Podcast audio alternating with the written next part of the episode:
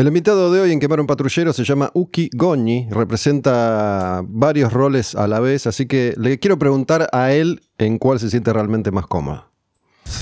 Quemar un patrullero. La música como acto revolucionario. ¿Qué haces, Uki? ¿Cómo te va? ¿Todo bien? Gracias por venirte.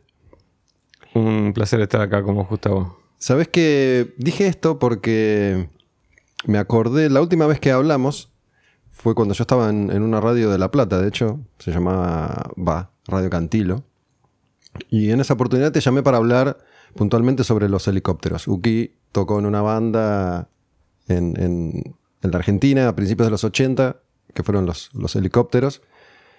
Yo era chico en ese momento, escuchaba todo lo que podía y Radio Venus fue, fue un hit en ese momento.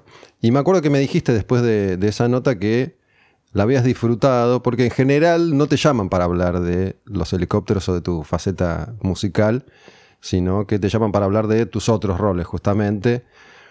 Eh, está la historia de, tu colaboración en el Buenos Aires Herald durante la dictadura, que era uno de los poquísimos medios que, que se atrevía a contar algo de lo que estaba sucediendo. Y después tenés un libro publicado hace muchos años que yo lo leí, que se llama La auténtica Odessa, ¿no? Y cuenta ahí cómo, cómo se organizó la huida de los nazis de Europa a distintos lugares del mundo, incluyendo la Argentina. Y recién cuando llegué y, charlamos un, un poquito, yo te pregunté sobre unas imágenes y vos creo que estabas pensando en que yo te, te estaba consultando sobre los helicópteros y era sobre unas imágenes que vos estás posteando en redes sociales sobre, sobre distintas entrevistas y partes de documentales que hiciste a propósito de- de este libro, que se reeditó ahora hace poco en Inglaterra, ¿es que se reeditó? ¿La auténtica Odessa? Sí, se, bueno, el, el- el libro lo escribí originalmente en inglés, ¿no? The Real Odessa. Y se publicó hace 20 años originalmente. Y para el- los 20 años que se cumplió este año, eh, la editorial, mm, de común acuerdo, decidimos, como se sigue vendiendo todo el tiempo, dijimos, bueno, ha- hagamos una nueva versión con más capítulos, con más información y hagamos una, tipo, la, The Real Odessa 2. Sabes que bueno, yo, yo venía pensando, sabiendo que, que nos íbamos a encontrar nuevamente, hace, hace muchos años viniste a Pagar la Tela, el programa que se da en Rock and Pop, para hablar del libro, porque yo atravesé una etapa en la que leí muchísimo sobre la, la Segunda Guerra, ¿no? De pronto me, me interesó porque, bueno, fue, fue obviamente eh, un suceso que moldeó la realidad del mundo en esos, en esos años y, bueno, hasta hoy en día también.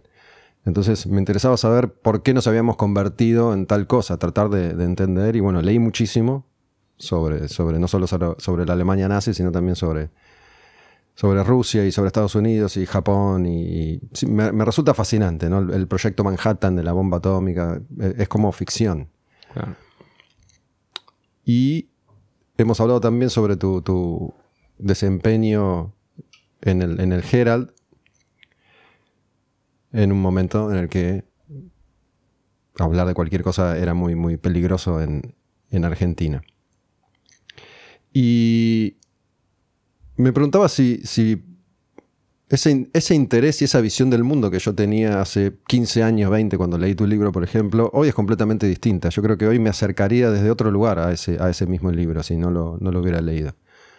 Eh, ya, no, ya no pienso de esa forma. Me, pasó incluso en el 2001, ¿no? cuando explota todo, digo, pero ¿por qué nos pasa esto todo el tiempo? Ya me puse a leer muchos libros de historia. Hoy no tengo esa, esa visión. Yo lo, me vengo como inclinando por una visión de que básicamente los, los seres humanos somos esto.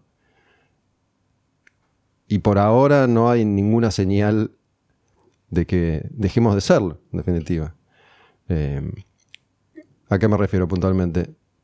Cualquier hecho que vos puedas relatar sobre tu experiencia se produjo cientos de miles de veces antes y cientos de miles de veces después.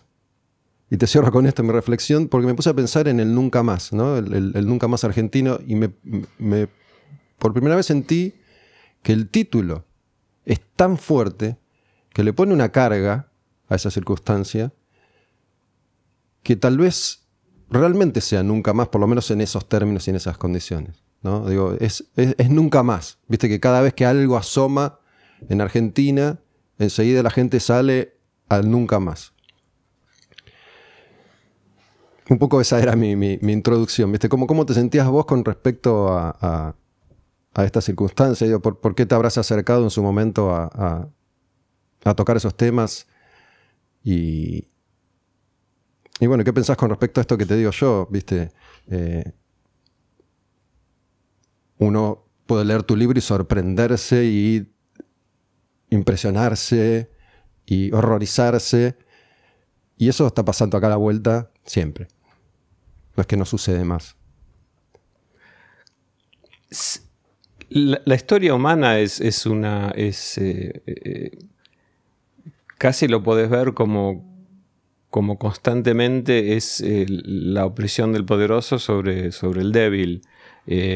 constantemente durante la historia hay, hay, alguien con poder torturando o dejando o robando a personas con, con menos poder y siempre se, fabrica una, un enemigo imaginario, un enemigo interno, el nombre que quieras darle, eh, para, justificar esa, sed de violencia que parecemos tener los humanos, ¿no? Eh,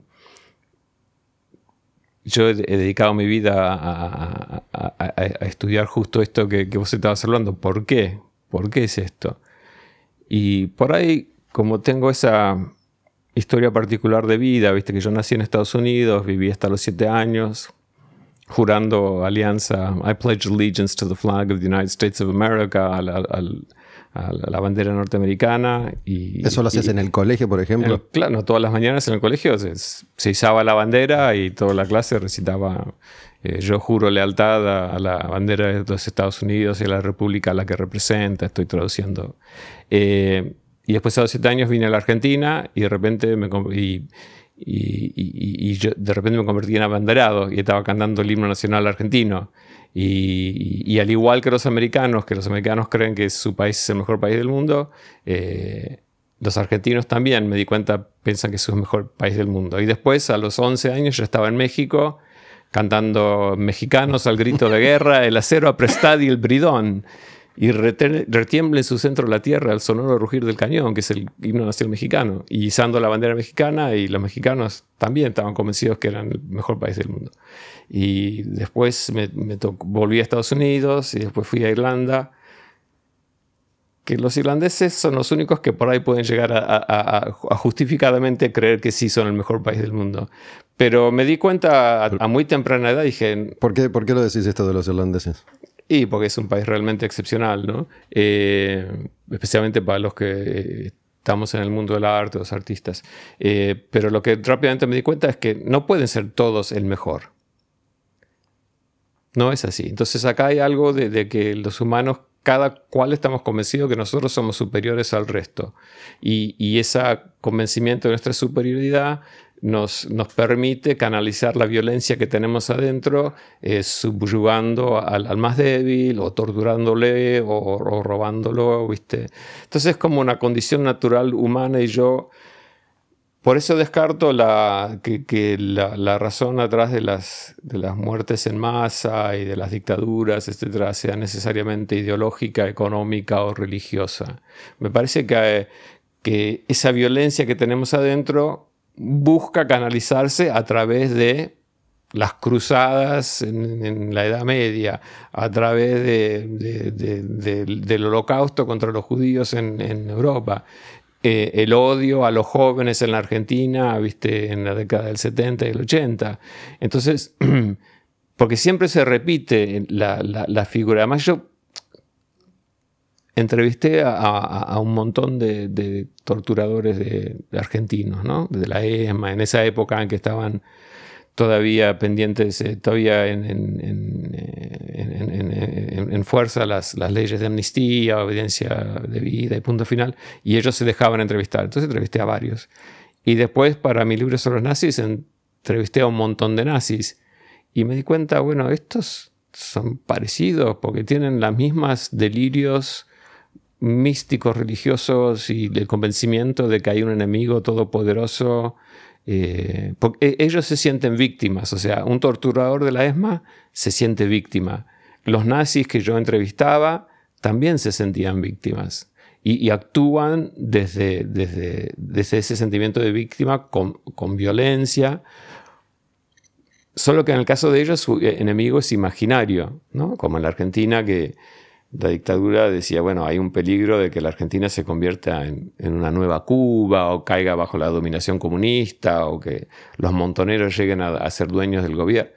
Y en Argentina, o sea, ningún grupo armado llegó a controlar ni una esquina de una ciudad por más de 30 minutos. O sea, habrán ocupado algún cuartel para robar las armas y, matar a, un par de soldados, pero duraban tres o cuatro horas esos, esos, o sea, nunca hubo peligro en la Argentina, o sea, no hubo lo que ocurrió en, Colombia, que tuviste una guerra civil que duró 50 años, con 100.000 muertos, donde la mitad del país estaba bajo el control de, las fuerzas eh, guerrilleras.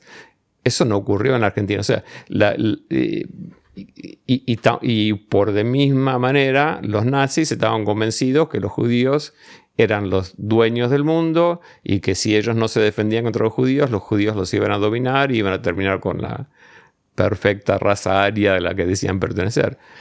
Entonces, cuando, cuando yo tuve esa, esa magnífica oportunidad de, de, comparar y, esta gente y decir, bueno, son, son iguales, en, psicológicamente son parecidos. O sea, simplemente están buscando una excusa para exteriorizar su, sed de violencia, que es la que tenemos todos. ¿Se, puede homogeneizar un poco la, sensación que te quedó después de hablar con, tanta gente o, agrupar?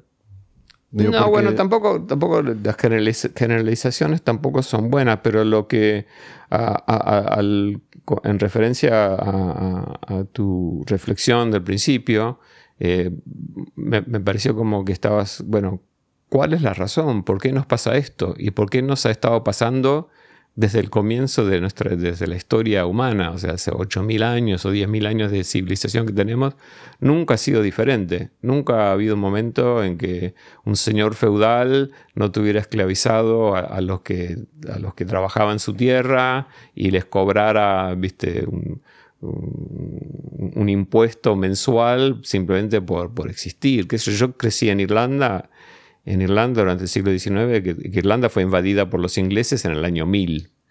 Y los ingleses se fueron en el 1926, o sea, tuvieron mil años de dominación bajo los ingleses. Y los ingleses habían pasado leyes en que los católicos, porque los irlandeses son mayormente católicos, y los ingleses mayormente protestantes, entonces estaba prohibido que ningún católico tuviera más que un chancho, un caballo y podía tener una mínima casa y, y, eso se repite, qué sé yo, 70 años después en, con las leyes contra, contra los judíos en, en, Alemania, solo que, y, en Irlanda también murieron como 5 millones de personas en, Irlanda, antes de que empezara la gran hambruna, esta causada por los ingleses, había 8 millones de irlandeses. Y para cuando terminó quedaban 3 millones.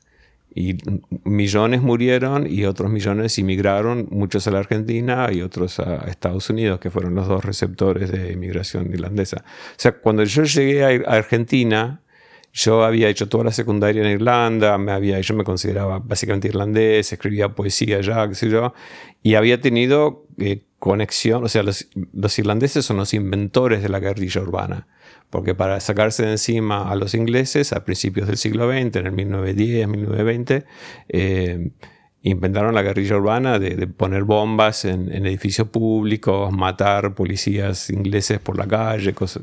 Eh, entonces, cuando llegué a la Argentina en el 75 para instalarme definitivamente y estaba ocurriendo eh, lo, que, estaba ocurriendo acá, yo no venía eh, sin conocer lo que era una guerrilla eh, o lo que era vivir bajo la dominación de un imperio. o sea, había crecido en Irlanda, donde tuvieron mil años de dominación inglesa. En, Irlanda, creo que acá en, Argentina, no sé, yo qué sé, tengo mi recuerdo de niña, ¿no? De, haber vivido esa etapa siendo, siendo un niño. Yo estaba en la escuela primaria y no, no recuerdo, la verdad, que se hayan sucedido hechos constantemente como para que uno supiera lo que estaba sucediendo. Digo, no, no había demostraciones permanentes. No es que explotaba una bomba en cada cuadra de cada ciudad, de cada provincia argentina todo el tiempo. Digo, yo no me enteré. Eh, había como una cosa así medio extraña que escuchaba por ahí de los subversivos, palabras, pero no sabía ni qué era. En Irlanda era una presencia constante, digo, un peligro constante. No, porque En, Irlanda no, no, no, no, se, no, se, no se mandaron por la vía esa de la construcción del eh, enemigo imaginario. En el caso de la Argentina, el enemigo imaginario es la juventud armada que viste que corría en peligro de, de adueñarse del poder en Argentina cuando eran absolutamente imposible que ocurriera. Ni el mismo Che Guevara, o sea, el Che Guevara vino... Ya, estaba aniquilado antes del golpe del 76. No, además que no eran nadie, porque vos agarrás... Em, la dictadura militar en eh, publicó un libro, se llama El terrorismo en la Argentina, donde hacían un recuento de todos los, eh, todas las acciones subversivas desde el 1960 hasta el 1980 y, con, todas las bombas, bombas de panfletos, cosas ridículas, y, en la que detallan cuántos muertos mató la subversión en esos 20 años. Y ellos llegan a una cifra de como 650 personas. Aunque incluyen ahí un montón de gente que después supimos que los había matado la misma dictadura. Entonces el verdadero número era 600. Eh, o sea, no es, eh, o sea, y como a veces la, guerrilla acá eh, ponía bombas en un cuartel, que se lo mataba a 10 personas a la vez, ¿de cuántos eh, eh, personas civiles que mataron gente puede haber habido en Argentina? 200 como máximo, 150, 200, 230 y tenemos miles y miles y miles y miles de desaparecidos. Y eso te está diciendo que la, la, represión no fue contra este pequeño grupo de, de 100, 200, 250 personas que, que pudieran haber cometido un, violencia política que resultara en muerte.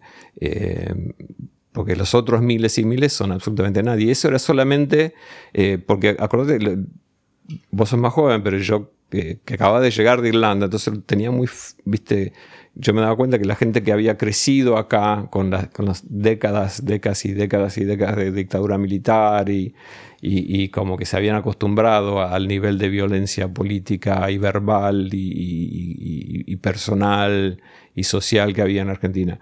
Pero yo cuando llegué acá dije, acá están todos locos. Eh, y, cuando escuchaba, los militares hablaban todo el tiempo de que eh, ellos estaban defendiendo la civilización occidental y cristiana. Todo el tiempo decían eso. No, porque eh, eh, hay, una, hay, una, hay una, un intento en el mundo de, de, destruir la civilización occidental y cristiana, y, como Estados Unidos y Europa no, no, se dan cuenta de ese peligro, nosotros vamos a empezar la tercera guerra. O sea, los militares estaban convencidos que ellos estaban empezando la tercera guerra acá en Argentina contra un enemigo que, no existía. O sea, sí había, había, guerrilleros, sí habría, habrá habido 100, 150, 200 que cometieron actos que resultaron en muerte, pero no, ninguna manera justificaba la, campos de muerte estilo nazi, porque además hubo, eh, fue una época que ocurría, no, no es solamente en Argentina. En Irlanda estaba el IRA, el, Ejército Revolucionario Irlandés. En Italia estaban las, Brigadas Rojas. En Alemania estaba la Bader-Meinhof Gang. En Estados Unidos estaba the Symbionese Liberation Army. O sea, todos grupos armados que cometían con políticas eh, o ideas similares a la Argentina y con metodologías similares. Ninguno de esos países tuvo que construir campos de concentración y tirar a gente desde los aviones al, océano. Eso solamente ocurrió en Argentina y, es porque los argentinos, los militares argentinos que habían, habían sido cadetes en el colegio militar durante la Segunda Guerra, ¿viste? donde la Argentina fue casi aliada nazi, tenían esa, esa, visión nazi del mundo de que hay un enemigo todopoderoso, secreto, al que hay que derrotar, sean los judíos, sea la, juventud. Estaba muy mezclado en, la mente de los militares argentinos eh, el antisemitismo, el anticomunismo y el odio al, al, al, al hipismo y a, y a, la cultura nueva que hablaba del amor libre, que hablaba de, de, del fin de la religión, eh, que hablaba de, las drogas, que hablaba de que yo tenía pelo largo y no me ponía corbata caminaba por la calle acá y me gritaban de todo. O sea, cuando yo me bajé el avión en Irlanda y caminé por primera vez en la calle por Argentina me gritaban, me gritaban puto y yo no sabía ni qué significaba puto, ¿me entendés? pero señoras eh, corrían la, la ventana del colectivo y se, inclinaban afuera del colectivo, del colectivo, y me gritaban de todo, porque la Argentina estaba, o sea, o sea yo era un peligro para, para, para la mentalidad argentina, simplemente porque tenía el pelo largo y usaba zapatillas y, y no usaba corbata y, y, tenía otras ideas de, sobre, sobre cómo es el amor y cómo es el sexo, y que yo traía obviamente de, Estados Unidos y de Irlanda, donde crecí. Sabes que, mm, bueno, se, me ocurre mientras te escucho un montón de cuestiones. Por un lado, quería, quería cerrar este tema de, esa oportunidad que vos tuviste de hablar con torturadores, porque bueno, yo he, leído también muchos libros sobre, sobre cómo funcionaban los, los campos acá en Argentina y también libros de, no sé, de biografías de, guardiacárceles o, encargados de los campos de concentración y, estas cosas medio disociativa que existe, según cuentan, que, una vez que, hacen el relato es como, lo hacen como con cierta mirada inocente, ¿no? Por un lado. Eh, no sé si es un mecanismo de defensa psicológico, qué sé yo, no tengo, no tengo ni idea. Y por el otro está también esto que, me parece que es inherente a los, a los humanos, que, uno cree que es incapaz de hacer tal o cual cosa hasta que se le presenta la oportunidad. Porque bueno, entiendo que la, la Junta Militar tendría todos sus delirios cósmicos, pero en cuanto estaba, no sé, el cadete que estaba a cargo de una jaula en la ESMA y de pronto tenía la oportunidad de ensañarse con alguien, porque sí, afloraba algo que estaba oculto hasta ese momento. ¿no? Y, eso ha pasado mucho en, montones de circunstancias similares. Y uno cree que es incapaz de hacer eso hasta que está en esa circunstancia y ahí hay que ver qué decide uno. Sí, hay que tener eh, eh, a, veces es muy difícil hablar de estos temas porque la gente se lo toma personalmente. Entonces, eh, si yo digo que todos somos capaces de hacer esto, por ahí algún oyente va a decir, no, yo jamás sería capaz y apaga la radio y ya no te escucha. bueno, cada uno Pero pareciera ser que, que una gran cantidad de personas de otra manera normales, dadas las circunstancias, y, si hay un permiso otorgado por un poder mayor, eh, somos capaces de absolutamente cualquier cosa. Eh, porque hay, una cosa, estos torturadores argentinos y, los nazis, o sea, una vez que cayó la dictadura, estos torturadores argentinos no es que armaron en su sótano, viste, una sala de torturas y seguían torturando con picana eléctrica. Yo entrevisté a, ¿cómo se llamaba? Del Cerro, que era un torturador de picana en la ESMA y que él me explicaba qué voltaje y qué amperaje había que usar para, para, causar la mayor cantidad de dolor sin dejar ninguna secuela sobre el cuerpo, porque precisaban que... Eh, y él se consideraba un, experto en esto, era como un técnico y me estaba hablando con orgullo de las técnicas que él usaba. Eh, para obtener información sin dañar físicamente a la persona, que no se le note que, que fue torturado. Eh, estas personas no es que una vez que cayó la dictadura siguieron torturando o, salieron en el Fort Falcon tipo a divertirnos, a, seguir secuestrando gente. Y, en eso se diferencia del asesino serial, de Ted Bundy mm. o de, cualquier otro que puedas ver en, Netflix que están de moda las, las eh, series sobre asesinos seriales. Un, asesino serial no puede parar, no, no hay manera de, de, que él pueda seguir no dejar de, porque es un impulso que lleva adentro. Ahora, estas personas que, se acercaron como voluntarios a la ESMA o, que ya el hecho de que elijas una carrera militar ya está informando algo sobre vos, ¿no? Eh, eh, parece ser que actuaron solamente mientras tenían el permiso para hacerlo. Y lo mismo con los nazis que entrevisté. No es que una vez que estaban en la Argentina, Adolf Eichmann o Josef Mengele o el que sea, eh, se fue a, Moreno y compró una chacrita y secuestraba judíos y, y, los gasificaba ahí. No, eso tampoco ocurrió. Eh, y en eso también se diferencia del asesino serial. Pero yo, mucha gente, por ejemplo, en el círculo social que yo me movía, o sea, mi familia era de diplomáticos argentinos, por eso nací. Por eso viajabas tanto, ¿no? Claro, y por eso tengo esa dualidad que, sin haber vivido casi en Argentina, conocía muy bien a la Argentina por todas las charlas de, diplomáticos y militares que venían a casa. Em, pero em, me perdí, no sé lo que estaba diciendo.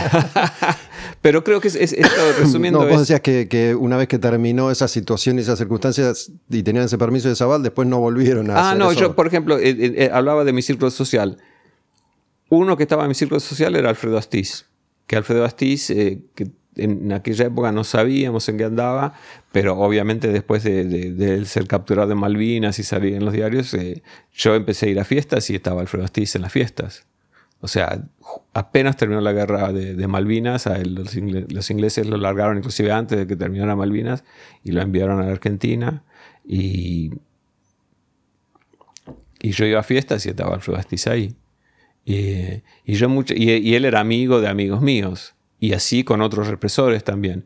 Y yo muchas veces me preguntaba, bueno, a ver, si yo en vez de nacer en Estados Unidos y en vez de haberme criado en México y haber vivido en Irlanda, si yo hubiese nacido en Argentina como mis hermanos y, hubiese terminado mm, en la conscripción y me hubiese gustado el tema y yo tuviera 23 años y, en vez de estar en el Buenos Aires al termino la ESMA y me dan absoluta libertad para hacer lo que yo quiera con las mujeres cautivas en la ESMA, ¿viste? Porque el, tema de la violencia sexual contra las mujeres en, la ESMA fue terrible. Eh, y, matar a quien quiera y robar lo que quiera.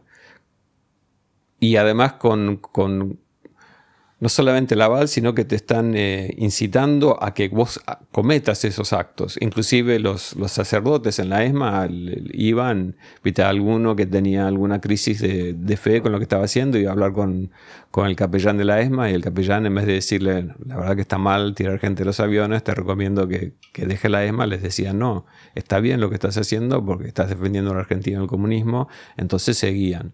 Eh, entonces, yo creo que estos eh, eh, regímenes totalitarios, o puede ser una dictadura, o puede ser alguien como Trump en Estados Unidos, que sin llegar a ser una dictadura, pero atrae a una gran masa de gente violenta que termina invadiendo el Capitolio en el Congreso el 6 de enero, ¿no? cuando él no quiso reconocer su derrota electoral.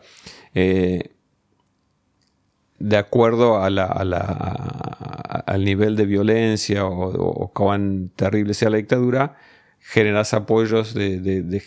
o sea, funcionan como imanes naturales para el que es un poquito psicópata, para el que es un poquito violento. Y, entonces, porque los nazis que yo entrevistaba y los torturadores argentinos en todo lo demás eran personas bastante normales, o sea, con su familia. Eh, eh, y, hago esa diferenciación. No es un asesino serial, no es un, ladrón compulsivo que tiene que salir todas las noches a robar porque si no, no se tiene algo que lo está motivando psicológicamente para eso. Estas son personas que dada la oportunidad lo hicieron. Una vez que se terminó la oportunidad, se repliegan para, y, se justifican, no para ellos mismos, porque ellos no precisan justificárselo, pero para afuera, ¿no? Les da como vergüenza y, y, y, defienden a ultranza lo, lo, que hicieron. Yo nunca hablé con, con la excepción de, de, un argentino, eh, realmente no, no, tienen, no tienen conciencia del daño que le han hecho a los demás. A mí siempre me, sorprendió cómo ciertos jerarcas nazis que durante varios años disfrutaron de los beneficios de ocupar esos puestos de poder, construyendo grandes edificios, amasando grandes fortunas, eh, accediendo a, no sé, grandes banquetes mientras el pueblo se moría de hambre o autos caros, ¿no? los beneficios del poder. una vez que la guerra termine se tienen que escapar, capaz que aparecieron en Argentina, en Perú, donde sea, se pusieron una, una, granjita y digo, me, me, costaba entender cómo, cómo, pudieron asumir la pérdida de ese, de ese poder tratando de tener una vida más o menos oscura y, y silenciosa. En lugar de decir, bueno, listo, ya está, estoy en esta, voy a ir a dedicarme al crimen. No, no, eso no ocurrió. En, el caso de Argentina hubo algunos de, la ESMA que se dedicaron a hacer piratas del asfalto. Eh, les duró poco, y, pero no, no, no es un, eh, un asesino serial, viste, como Ted Bundy o otro, que ahora hay uno que se llama El Ángel de la Muerte, que es la serie en Netflix de un, de un enfermero que mató como 400 personas simplemente mm, eh, inyectándoles cosas en los hospitales por el, por el placer de matarlos nada más. Bueno, para ese tipo mató a más gente que Astiz.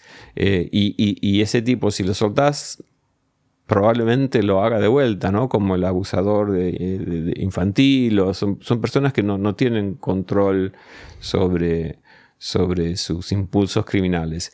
En cambio, los que participan en genocidios parecieran tener un, impulso, eh, eh, eh, pueden liberar el impulso asesino si hay permiso desde, un poder más alto y si está socialmente permitido, pero una vez que ese poder cae o que ese permiso social no está presente, no es que dejan de, no es que se arrepienten, jamás se van a arrepentir nada, ni van a confesar nada, pero no es que siguen haciéndolo. Y para hacer una distinción entre un asesino serial, para tratar de comprenderlo, ¿no?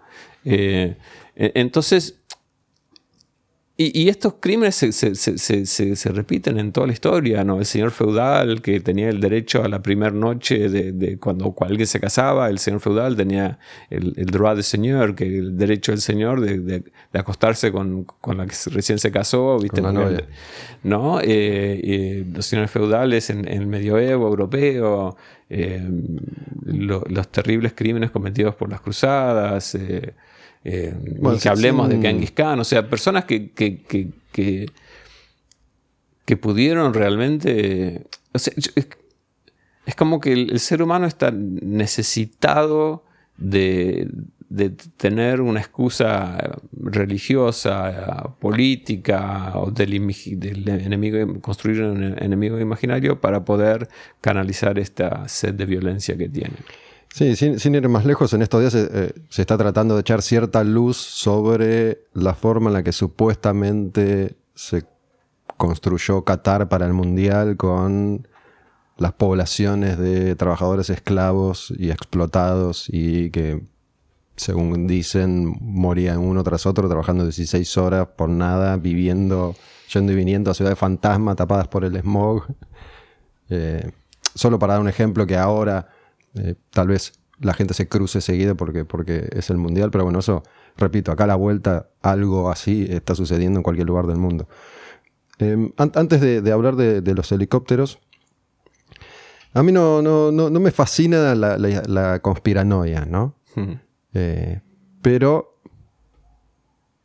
en, los últimos años, a partir de acercarme a otro tipo de, de información, me empieza a cerrar cada vez más la idea de algún tipo de, control para someter a la humanidad, o la Matrix, o los masones, o los Illuminati, digo que, detrás de la figura de los Trumps del mundo hay un entramado que ya está instalado.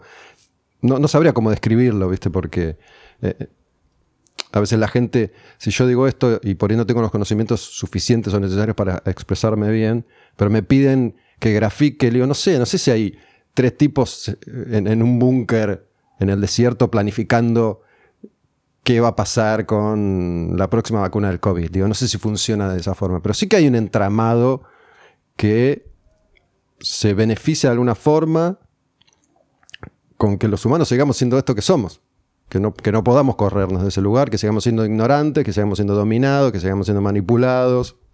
Mira, eh, eh, eh, vos hace un ratito hablaste de, la realidad y la ficción, ¿no? en qué se parecen y en qué divergen. Nosotros los periodistas a veces siempre decimos, you have to write down reality. Tenés que, la realidad tenés que escribir para abajo, porque no es creíble si vos escribís las cosas tal cual fueron. ¿no? Inclusive yo cuando digo, yo iba a una fiesta y estaba Astiz eso puede, la gente me puede decir, ah, bueno, vos eras, no, no eras simpatizante de Steve, pero vivía en una sociedad donde, era tan compleja la realidad donde, que me pasaba eso. Perdóname, lo que vos decís es que hay que suavizar la realidad porque mm. lo, que, lo que realmente pasa es increíble. Claro, no, ah, y con respecto a, las conspiraciones, eh, si las conspiraciones funcionaran, nos juntamos nosotros tres y, ideamos controlar el mundo y en seis meses controlamos el mundo. Las conspiraciones no, de esa manera no funcionan, pero lo que sí hay es una tendencia natural de los poderosos de trabajar cada cual por su lado con el fin de mantener su poder. eh, cualquier persona que es millonaria o muy poderosa el, gran miedo que tienen es perder su fortuna o, perder su poder. Es, es una cosa que, es difícil entender. O sea, yo cuando entrevistaba a los nazis y a los torturadores argentinos, o sea, ellos se sentían víctimas y tenían pánico, tenían miedo, miedo, miedo de que los mataran. Y, vos decís, pero era imposible que te maten. Sos un capitán de la armada, no te iba a pasar nada nunca. Sin embargo, ellos sí. Entonces, eh, por ejemplo, con, para graficarlo, el, escape de los nazis. Siempre se hablaba de que había una eh, organización llamada Odessa, que era ex miembros de la CSS, que armaron una conspiración para hacer escapar a todos los nazis y que había como un poder oscuro que ayudaba a los nazis a escapar. Bueno, eso no es lo que pasó. Pero lo que sí pasó es que entes y... Eh, como la Iglesia Católica o gobiernos como el gobierno suizo. Eh, cada cual por su lado facilitaba a que este escape ocurriera, ¿no? Porque el gobierno suizo eh, participó de la siguiente manera. Para sacar a un nazi de Alemania precisabas un, permiso aliado, porque Alemania estaba controlada por los aliados. Entonces, bueno, podía salir de Alemania. Entonces, eh, un, ex capitán SS que se había escapado la Argentina, volvió a, Europa, se reunió con los suizos y dijo, bueno, como yo no puedo sacar a mis amigos de Alemania, eh, les pido a ustedes permiso, se reunió con el jefe de policía suizo, les pido a, vos permiso de, de hacerlos cruzar la frontera suiza a la noche, a escondidas, ustedes pretenden que no está pasando nada y como Suiza no pide permiso de salida, los puedo cruzar a Italia y ponerlos en un barco en Génova y mandarlos a Argentina. Y los suizos dijeron que tenían como simpatía con los nazis de alguna manera. Dijeron, bueno, ok, nosotros estamos de acuerdo en permitir que ustedes hagan eso.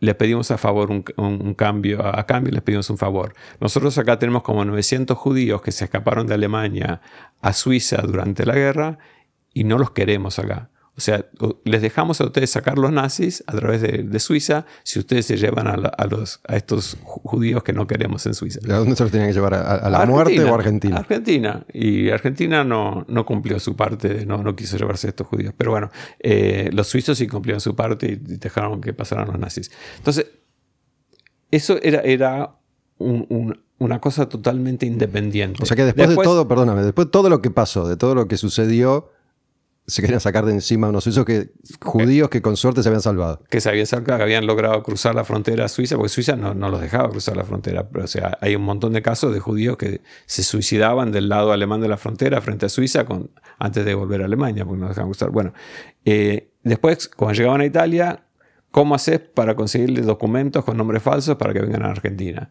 Bueno, ahí apareció el Vaticano eh, entonces, entonces, el escape suizo, el escape suizo, el escape nazi, no es una sola organización de, cinco personas en un cuarto oscuro con candelabros y millones de dólares. No. Pero hay como una tendencia natural del ser humano a justificar el crimen, a ponerse del lado del violento, a ponerse del lado del poderoso y, de ayudar. Entonces los suizos ayudaron, el Vaticano ayudó, Argentina ayudó, en cierto momento eh, eh, Inglaterra ayudó y, Estados Unidos también ayudó, por, razones que no vale la pena entrar ahora, pero... Eh, entonces lo, que hay, y por, porque decís, ¿por qué ocurren todas estas cosas? ¿Cómo puede ser que, no haya una conspiración porque, para que siempre ganen los violentos o siempre ganen los dictadores o, siempre sean pocos los que tienen toda la plata? No, es una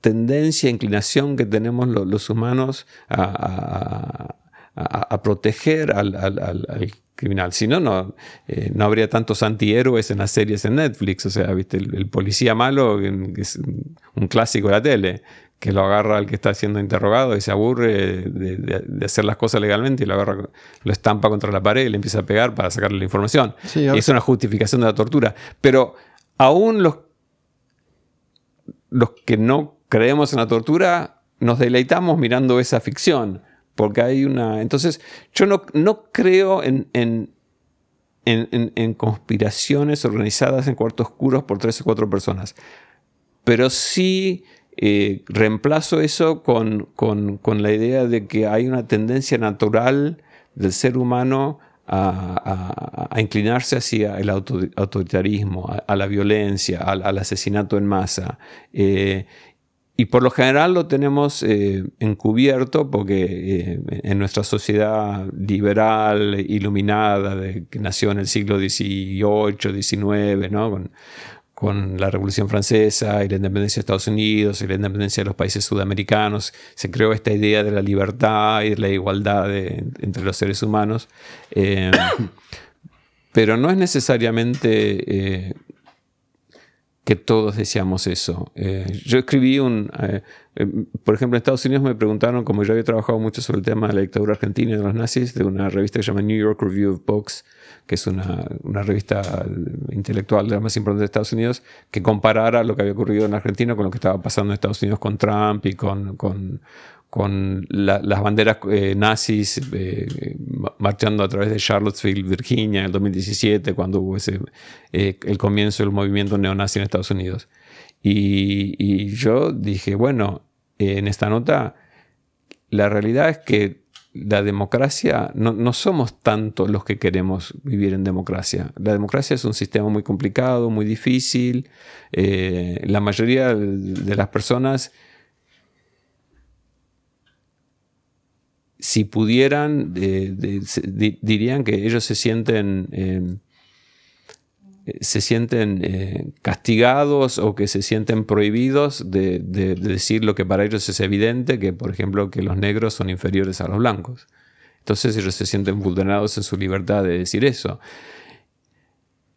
Eso, hay mucha, mucha gente que cree en eso de la superioridad racial, pero lo mantienen oculto y secreto porque no quieren perder el empleo, porque no quieren que los dejen de invitar a las fiestas, etcétera, etcétera, etcétera. Pero cuando aparece alguien como Trump, que empieza a hablar de los mexicanos como violadores y, asesinos, de repente apenas apareció Trump y dijo esas tres cosas, Estados Unidos em, al, año siguiente ya estaba marchando con banderas nazis a través de, de pueblos de Virginia.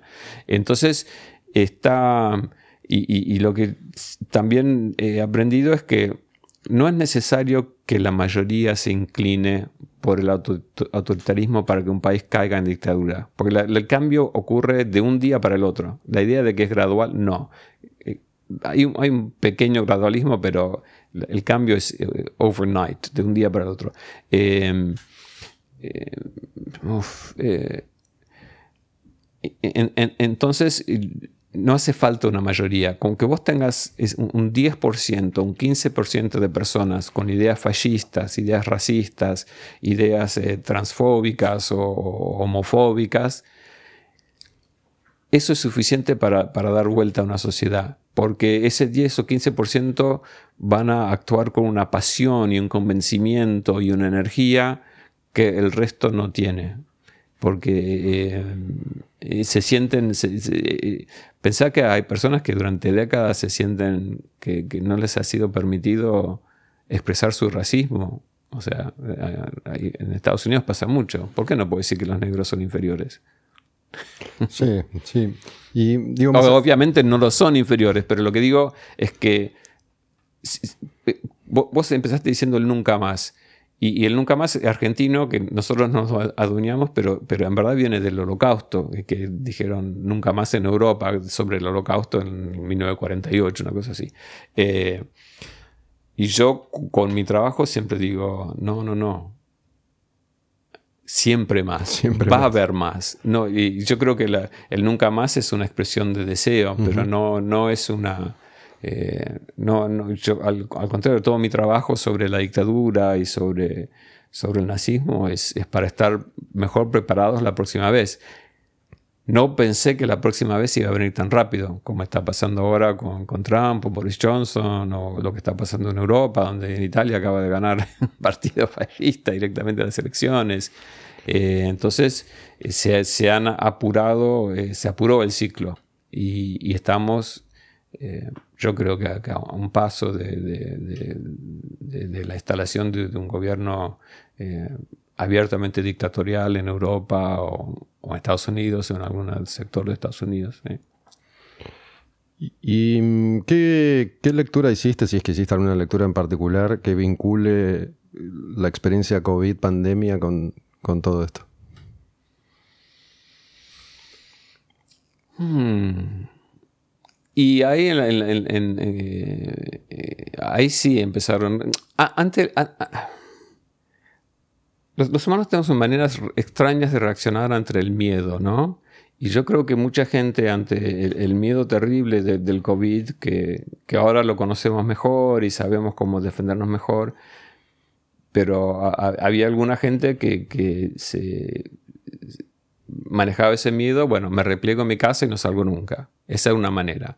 Y la otra manera de, manejar ese miedo es pretender que no existe el peligro, de decir que las máscaras no sirven para nada y yo salgo todas las noches y salgo de joda como si no pasara nada. Yo tengo un montón de amigos muertos que, eligieron esa alternativa y no están más. Eh, y, también gente que, se cuidó muchísimo y igual terminó, porque es una enfermedad, ahora no con las vacunas, pero en aquella época era recontra contagiosa.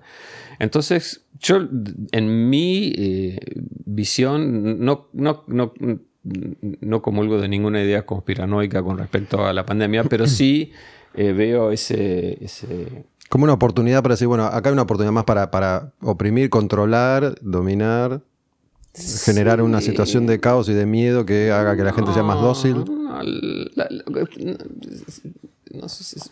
Poner a unos contra otros.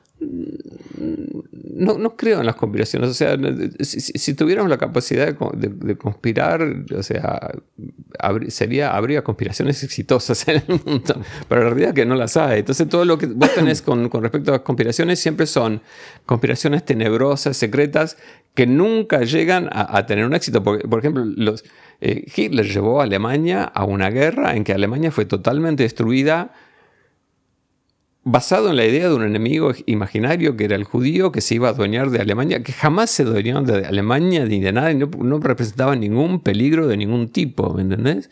Eh, entonces, eh, hay que tener... tiene tiene como un poder psicológico la idea de la conspiración. O sea, decir, bueno, hay un grupo de judíos que dominan el mundo, bueno, eso... Y además es mucho más fácil explicar la realidad, o sea, con respecto al COVID. Si yo digo, no, en verdad el COVID fue un invento de los laboratorios que querían hacer plata, inventaron un bichito y después te vendieron la cura para el bichito.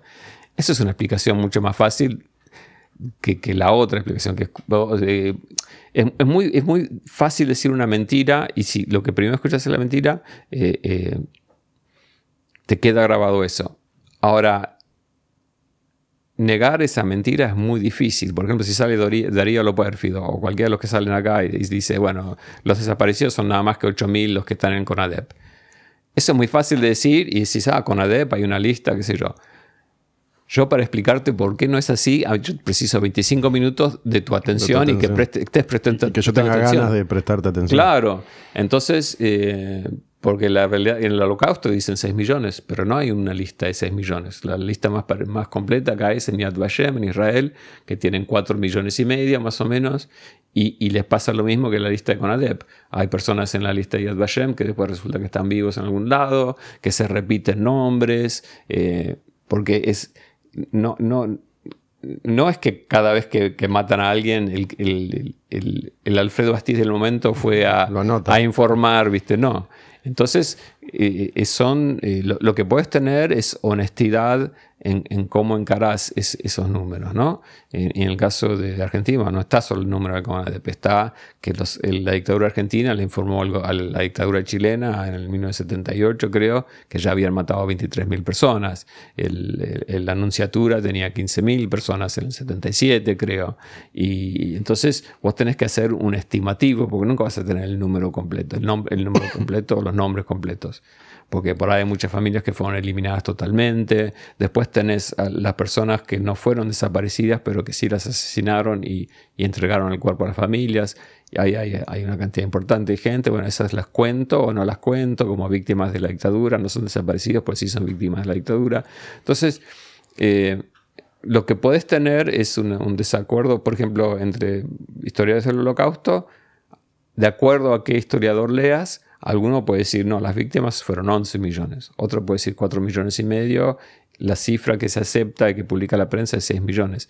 Pero el que dice 11 el que dice 4 millones y medio son historiadores honestos trabajando honestamente y cada cual, de acuerdo al método que empleó, llega a una conclusión diferente. En el caso argentino, se podría hacer eso, pero está como prohibido investigar esto en Argentina. Y, entonces lo que tenés es personas deshonestas que se van a decir, ah, no, el número es el de CONADEP. No, vos no, no sé, o sea, no estudiaste nada, porque si no sabrías, o sea, ni siquiera hiciste un estudio importante del holocausto para entender por qué se llegaba a un número de 6 millones, para poder compararlo con el caso argentino. Entonces, eh, la mentira es muy fácil y es rápido, ¿viste? Como decía Mark Twain, la mentira da la vuelta al mundo ocho veces cuando la verdad todavía no se puso las botas. y, es, es, muy simple de entender la mentira, ¿viste? Es más simple decir, no, la verdad es que Pfizer, ¿viste? Hizo una fortuna, inventó un bichito, después te vendió la cura.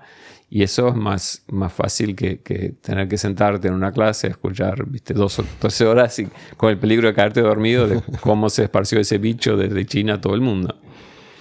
Sí, bueno, vos em, cuando, cuando venís a Argentina y trabajás en el Herald, me acuerdo que me contabas que, sabías que te, seguían, que había un auto parado en la puerta de tu casa. Em, y en, un momento em, empezaste a hacer música, armás esta banda Los, los Helicópteros. Hay, hay como una transición, creo yo, en, en lo que es la escena musical de Argentina a partir de Guerra de Malvinas. ¿No? Más allá de que, de nuevo, acá hay gente que sostiene que la música en inglés estaba prohibida, hay gente que dice que en realidad no estaba prohibida, pero bueno, lo cierto es que de pronto hubo una difusión inusitada de artistas locales de música. No, eh, eh, Malvinas em, ayudó un poquito al final, pero no, el principio es en, el, 79, mucho antes de Malvinas. Lo que pasó es que hubo una generación de músicos que es, la primera generación. Viste, cada, cada, cada tanto aparece una, nueva generación.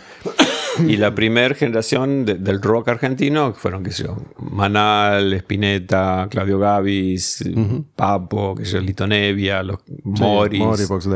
Eh, que yo debo decir, yo me había hecho amigo de todos ellos antes de empezar los helicópteros. Y de alguna manera ellos me alentaron a... Y, y lo que ocurrió en el 79 eh, que es cuando se arman estas bandas, cuando se empieza a armar virus, cuando se empieza a armar los helicópteros, eh, todo es, anterior a Malvinas. Y eso, y porque nosotros, ¿qué, teníamos en...? Yo ensayaba, por ejemplo, en, los helicópteros ensayabas en estudios TNT, que estábamos nosotros en una sala, Virus en la sala de enfrente, Viudas e Hijas en la otra sala, Son los estudios Miguel Cantilo y Punch. Legendarios. ahí se grabaron todos los discos de, Manal y de Spinetta, los graban, eh, Tanguito grabó su disco ahí. Eh, y yo me pasaba un, siendo los cantantes, ¿viste? mientras el, guitarrista afinaba la guitarra y el baterista ¿viste? afinaba sus tontones, nos salíamos de la sala, ¿viste? era insoportable eso, y, nos, quedábamos charlando, charlé mucho con Federico. Y, hablábamos mucho sobre esta idea de, bueno, no, nosotros nos, hartamos del, del hipismo, y no, no del hipismo, yo soy muy hippie, pero de- de esa idea del rock sinfónico y de que la música es seria y que la música es casi una religión y, y ellos inventaron el wadu wadu y nosotros la música pep. Eh, cada cual era, tipo a- a- a- eh, armar un- un- una frase que, que- que rompa con todo aquello y a ellos les pasaba lo mismo que a nosotros. Un Nos poco- tiraban con fruta y hielo y...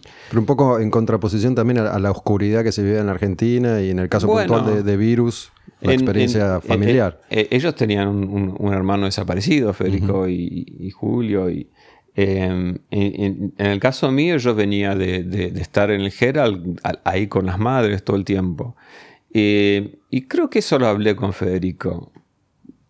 No quiero estar inventando, pero eh, estaba como, o por lo menos estaba en, en- el aire, pero creo que lo hablamos, de que sentíamos de que no vamos a permitir que los militares nos roben nuestra juventud, ni que nos roben nuestra alegría, ni que nos, o sea, nos robaron todo, Y, inclusive la vida de seres queridos y no vamos a dejar que, y, nosotros hicimos, nos, fuimos por esa, la nueva ola que decían, ¿no?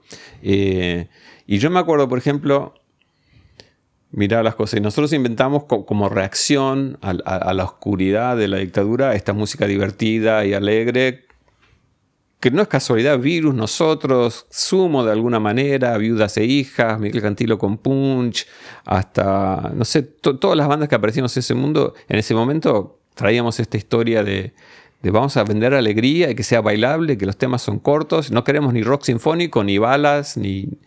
Y me acuerdo que... respondía, me imagino que también respondía un poco a lo que estaba pasando afuera con, con la música, la New Wave, y Bueno, Police sí, yo- y The Cars y todas esas bandas. Yo en, en- en- en enero de 1980 fui, hice un viajecito a Londres y fue la primera vez que pude viajar en un montón de tiempo, no, no era un peso como periodista, y, y- y vine con, con The Cars, The Specials, eh, no, todo- The Tourists, bandas que nadie conocía, y, y dije, bueno, esto yo lo puedo hacer. Pensá que yo, yo, yo, había teni- yo, era, yo era rock and rollero, o sea, yo en, en Irlanda tenía una banda que se llamaba Space Age Serenity y, y tocábamos en- por todos lados en Irlanda, tocábamos mucho. Y, ¿Era, era más progresivo ese grupo?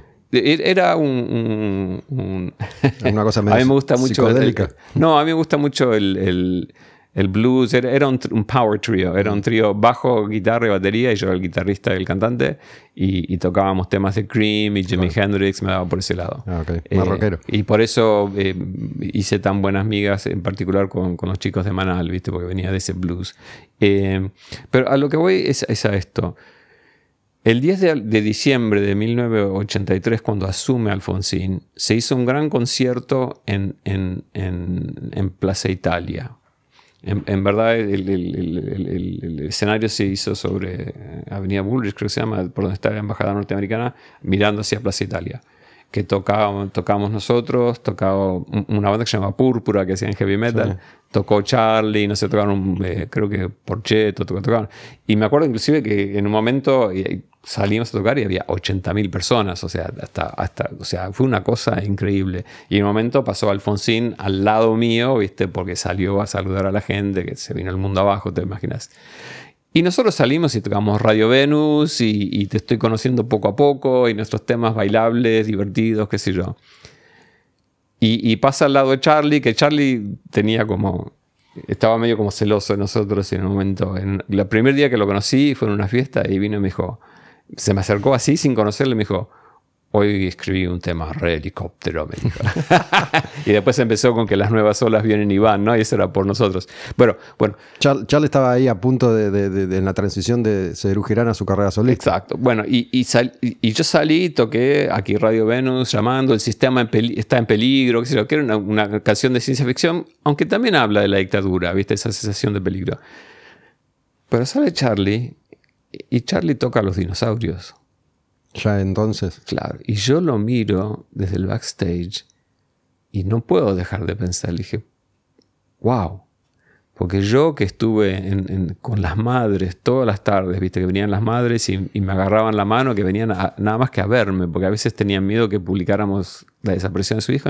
Venían, se sentaban, me agarraban la mano Y yo que tenía 23 años, estaba con una vieja de 46, suponete, que me tenía la mano 15 minutos y después se iba, los dos llorando.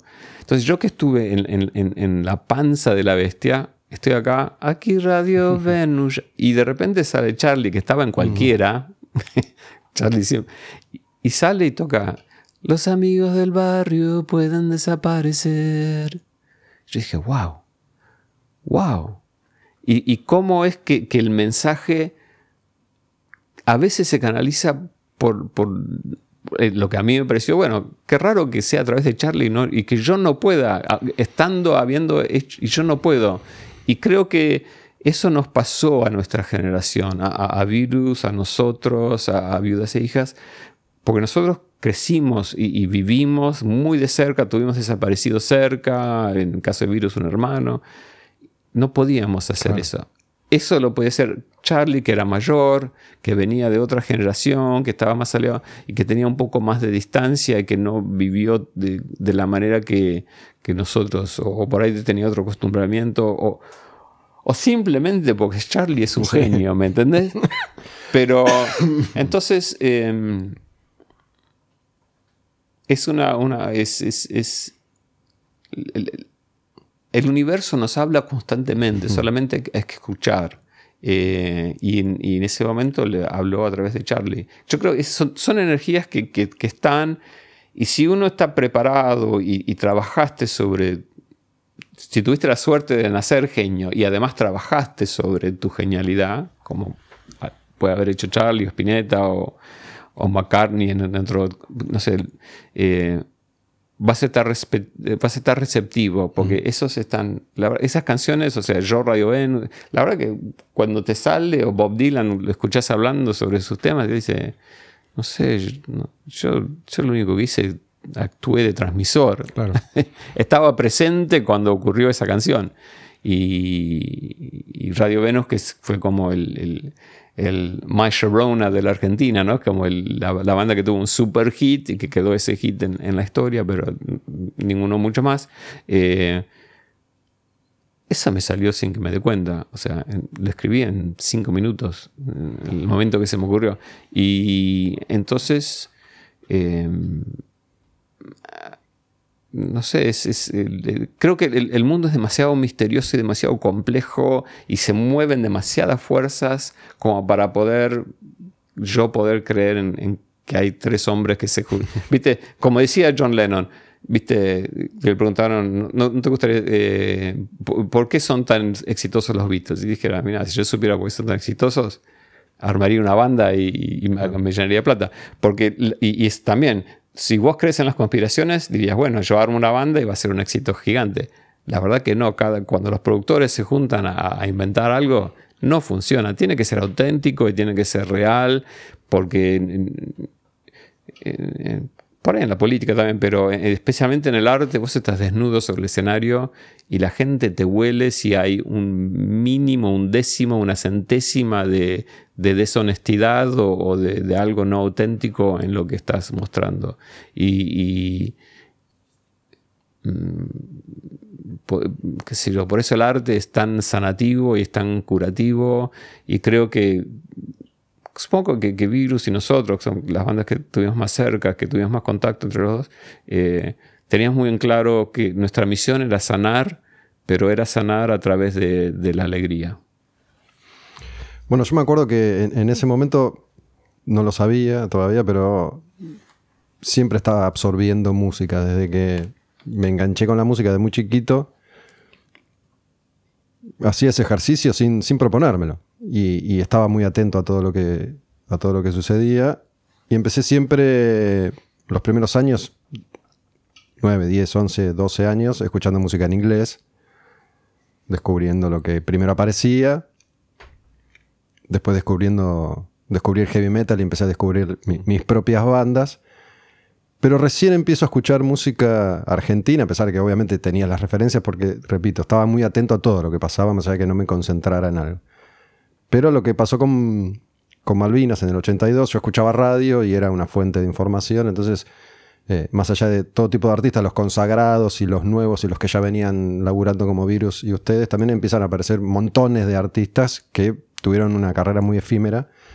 Pero bueno, yo absorbía todo, todo eso. Y el otro día vi que, vos publicaste una foto, creo que es de Carlos Rodríguez Ares. Sí. Bueno, a mí me fascina eh, la, historia y la prehistoria de la música, de acá o de afuera. Me gusta mucho leer libros porque siento que estoy haciendo una especie de, laburo arqueológico, ¿no? Digo, visto la distancia, me, resulta muy interesante cómo funcionaban las industrias de la, música y las discográficas en, sus distintas etapas. Lo que está pasando ahora seguramente es muy interesante, pero bueno, está muy fresco todavía como para poder verlo a la distancia. Y justo vengo leyendo un par de libros a propósito de esto y cómo, se contrataba y se desarrollaba un artista en Estados Unidos en los 70 y el nombre de Carlos Rodríguez Ares yo lo tengo de leer la pelo, ¿no? ¿Cómo, ¿Cómo, trabajaba una banda, los helicópteros? Digo, ¿cuál, cuál era el circuito, cuál era la metodología? Eh, era ir y, bueno, apelar a tus conocidos, a grabar un cassette y llevárselo a alguien que. Porque vos decís ahí que Charlie Alberti le lleva un cassette en la presentación de ustedes a Carlos Rodríguez Ares, ¿no? Charlie de Soda. bueno, entiendo que a partir de ahí habrán empezado un vínculo. Bueno, había una serie de productores. En cada época siempre hubo algunos nombres, ¿no?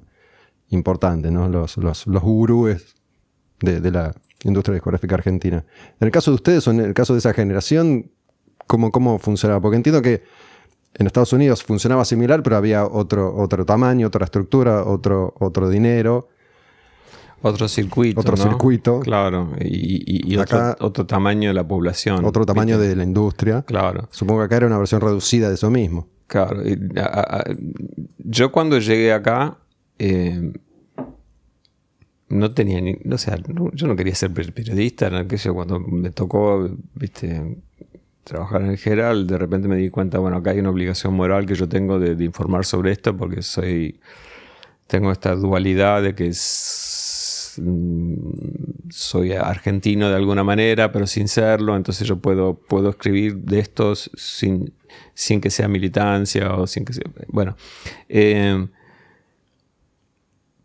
pero mi interés era hacer música. Entonces yo vine acá y estaba todo el tiempo grabando, estaba grabando demos y iba y llevaba los demos a, bueno, a todos los productores de aquella época, CBS, no, me acuerdo ni los nombres. Eh.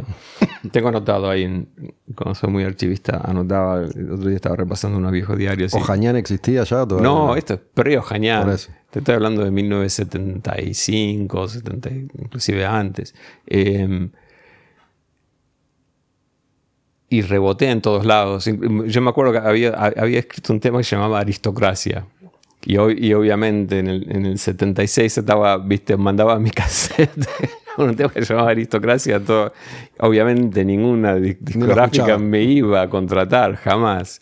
Eh, eh, e, entonces, cuando, cuando empecé a trabajar en el Herald, es como que dije, bueno, voy a dejar de lado, había armado una banda, tocábamos en, el auditorio de la Universidad de Belgrano, había, tenía un dúo acústico, estaba, estaba trabajando importantemente para tratar de tener una carrera musical en Argentina. Eh, de alguna manera continuar lo que estaba haciendo en Irlanda. Y no anduvo y ocurrió lo del Herald. Dije, bueno, no, yo me tengo que meter a full en esto porque esto es, esto, esto, o sea, yo no puedo eh, dejar de ver lo que estoy viendo. Y tengo que informarlo porque no lo está informando nadie en este país. ¿Fue una decisión que, tan consciente e inconsciente? No, totalmente consciente, porque fue dejar de lado mi carrera musical para hacer eso. Pero digo, de, saber que te metías en un potencial peligro real. absolutamente, sí, no tenía clarísimo. Eh, si querés después te explico por qué. Eh, eh, cuando empieza a, decaer la intensidad de la represión en el 79, yo ahí empecé a pensar, bueno, la verdad que estoy, ¿cuánto estoy cumpliendo? Ahí estaba cumpliendo 26 años. Dije, ok, ya, ya soy un viejo, ¿viste? Para mí, de ser un viejo de 26, si no lo hago ahora, no lo voy a poder hacer nunca. Y ahí empecé a armar los helicópteros y en, que a principios de 1980 ya estábamos ensayando y, tipo, va a ser un poco tarde. A mí me hubiese gustado ser un rockstar con 22 años y no con 27, pero bueno, lo voy a hacer ahora. Eh, con más pelo a los 22 que a los 27, qué sé yo. Eh, Ah, ¿Vos tenías en esa época una peluca, unos rulos característicos? no, no, no, peluca, perdió unos No, digo, me rulos. refiero a, a un pelo. Tenía un pelo rulos enorme, sí. Y Medio, medio afro. medio afro era lo mío, sí. Eh, entonces, por eso eh, eh, se da como esa dualidad. Yo, yo quiero hacer música, quiero hacer música y es- lo que hago todo el tiempo y es lo único que me mantiene sano y mantiene, obviamente no te mantiene sano hablar sobre nazis y entrevistar a torturadores la ESMA. Eso es lo que hace es enfermarte.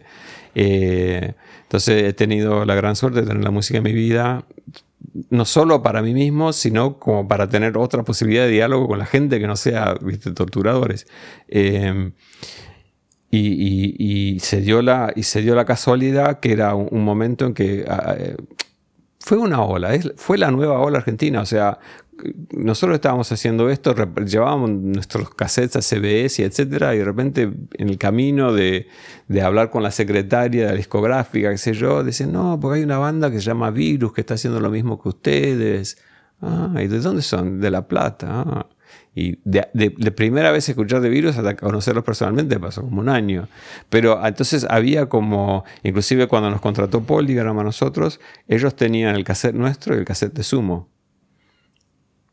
Gr- gran error de Polygram, nos contrataba a nosotros y no a Sumo. Y Sumo tardó como un año más después en salir, porque salió, tardó muchísimo.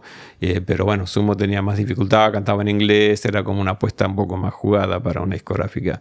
Eh, y lo nuestro era como obviamente... Igual Sumo fue como, digo, obviamente llegó lejos, pero fue un proceso lento también, no es que fue una, muy lento. una explosión. No, por eso digo, eh, o sea, no es que. no sé si fue negocio alguna vez Sumo para, para y, alguien. y- y- y nosotros conseguimos el contrato simplemente a través de un cassette. Llevamos un cassette. ¿Radio Venus ya estaba o, o después vino? ¿Fue esa canción que te consiguió un contrato o no, no No, necesariamente? Radio Venus todavía no estaba. Yo no lo había escrito todavía. Y dejamos el cassette en Polygram y en Polygram les interesó y nos llamaron y empezó. Pero no era aristocracia. No, no, no. Eh, estaba loco, te estoy conociendo poco a poco, los demás temas de música pep. Eh, y nos contrataron, y, pero eso fue el fin de un largo... Y, y- y además nos contrataron, firmamos el contrato en el 1981. El disco salió en octubre de 1982, o sea, como que un año después de que firmamos el contrato, recién ahí salió el disco.